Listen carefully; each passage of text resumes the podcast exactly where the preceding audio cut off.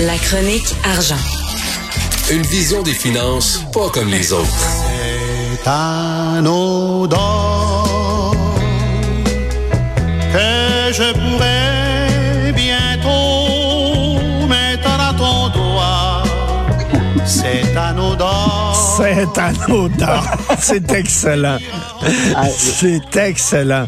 Alors, euh, écoute, on se demandait tous que c'est Qu'est-ce qui manquait à Montréal? Il me semble qu'il manquait quelque chose. Bon, on l'a trouvé, Christy. Un anneau. Hey, Richard, euh, la, la chanson de Georges Guittari termine en disant Cet anneau d'or enchaînera nos cœurs d'une joie vagabonde et tu seras pour moi encore plus belle.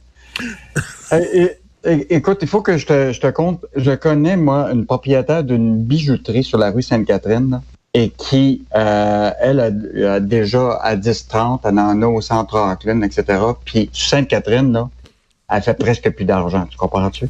C'est, c'est une catastrophe. À part de quelques touristes, là, elle a- Et là, en même temps, je veux juste te dire, de l'autre côté de la rue Sainte-Catherine, tu as Burks, qui récemment a eu un prêt de 10 millions de dollars du gouvernement du Québec pour l'aider à sortir de, Ben oui. Donc, entre deux grands bijoutiers, tu as un anneau qui euh, va euh, être les fiançailles de, de Montréal avec les Québécois. Donc, euh, sous la plume de Martin euh, Jolicoeur, là, euh, une nouvelle œuvre artistique a été baptisée L'Anneau au centre-ville de Montréal au coût de 5 millions de dollars. Euh, bon, je veux juste te rappeler que Ivanhoe Cambridge, qui est comme propriétaire de la place Ville-Marie, là, a investi un total de 200 millions pour tout au cours des cinq prochaines années là, pour rénover toute la place Ville-Marie, tout ça. Et là, c'est comme une forme de conclusion. Donc, une structure d'acier de 30 mètres, donc 90 pieds de diamètre, euh, qui était euh, quand même, euh, c'est intéressant, c'était fait, sais-tu par qui?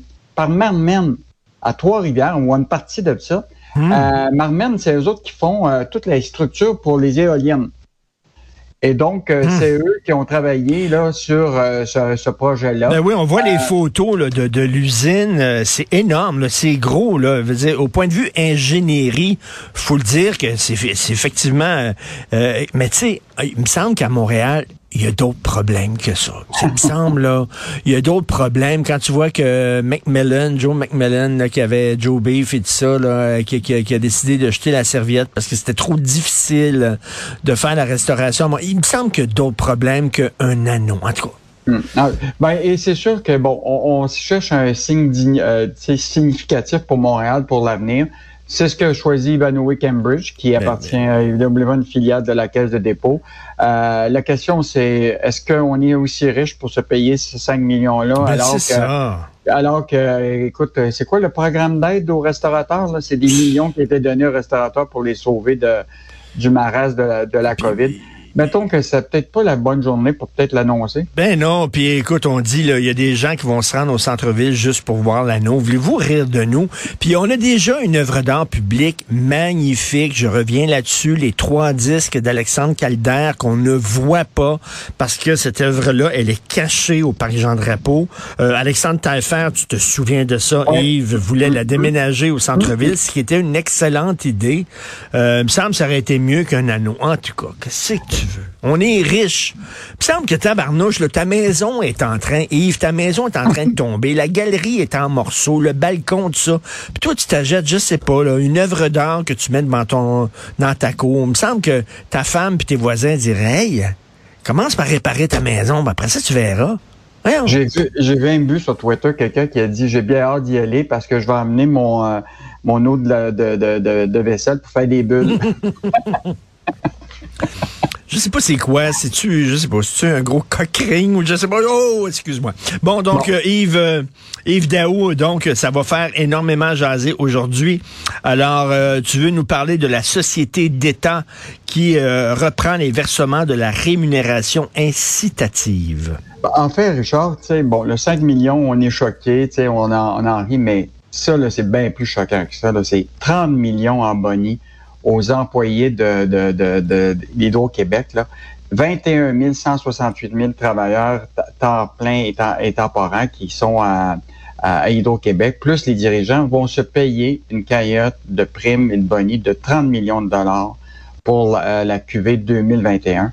Euh, bon, je te rappellerai qu'évidemment, durant la COVID, là, évidemment, euh, il y a eu euh, évidemment une situation où que plusieurs n'ont pas eu leur, leur prime. Mais je te reviens là-dessus, là, 30 millions pour une société d'État qui a pas de concurrence, on ben s'entend, dont les tarifs sont à peu près fixés par euh, l'inflation.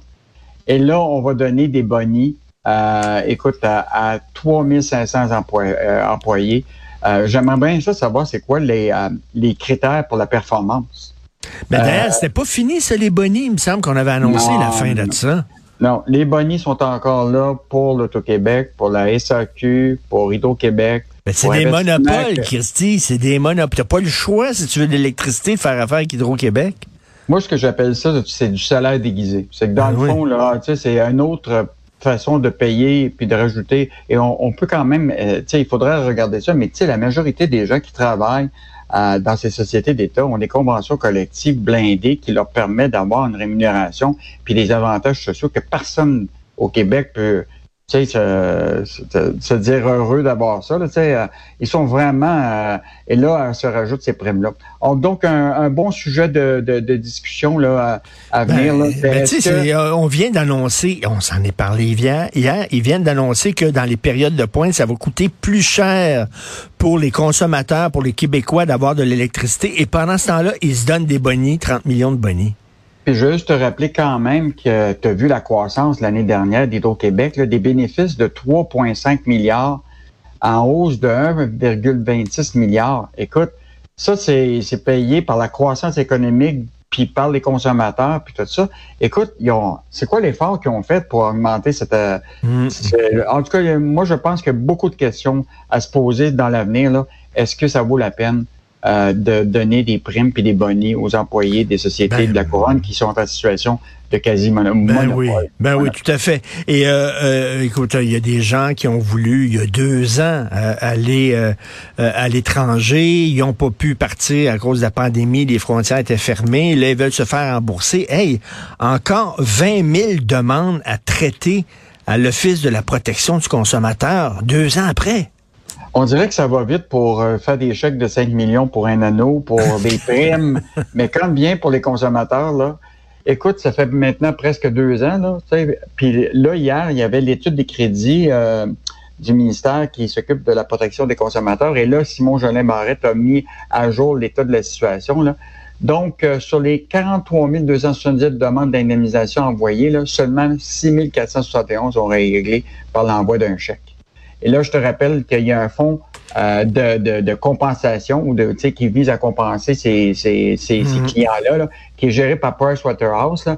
Il y en a un, qui vaut 3 millions, un fonds, puis l'autre, le deuxième, de 1,5 million.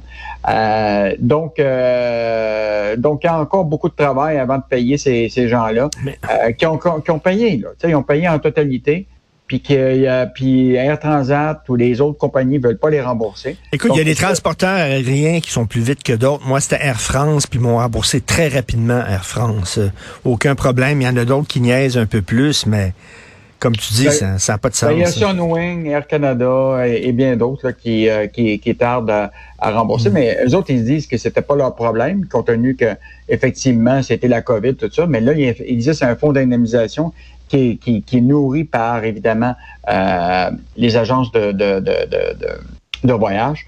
Euh, donc, euh, mais je te rappellerai dans ce dossier-là qu'il y a quand même une action collective qui existe là, euh, là-dessus là, et hmm. par rapport à, à cette entente-là entre Sunwing et Ottawa. Puis, donc, il y, y, a, quand même un enjeu là, pour les consommateurs autour de, du remboursement des billets d'avion. Et en, terminant, euh, M. Fitzgibbon qui est prêt à financer des logements pour les travailleurs.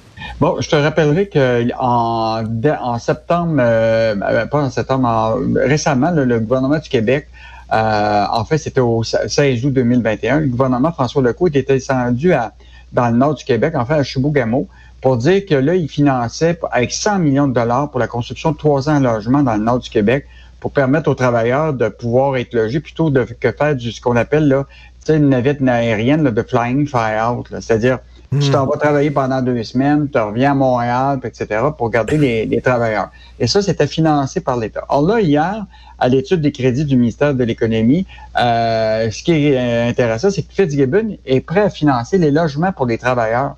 C'est-à-dire que là, on va dans le fond, financer pour les entreprises qui veulent attirer des travailleurs dans ces régions-là, Mm. le- les, euh, les logements. Donc, Investissement Québec fait des prêts, euh, investit dans les entreprises du Québec, puis là, maintenant, ils vont être rendus dans les euh, financer les, euh, Les logements. les logements. Et euh, je te rappellerai, là, je sais On pas va-tu si faire tu te des rappelles- routes aussi, tant qu'à faire, là? ben, ben, parlant de ça, je sais pas si tu te rappelles, en 2011, euh, il y avait eu euh, la sortie de Jacques Parizeau sur le plan Nord, qui avait dit que ça n'avait pas de bon sens, que le Québec payait 288 millions des 338 millions pour le prolongement de la route 167 qui euh, y allait vers le Mont Otish pour une mine de diamants qui était Stornoway. Donc, on Mmh, payait pour mmh. les infrastructures.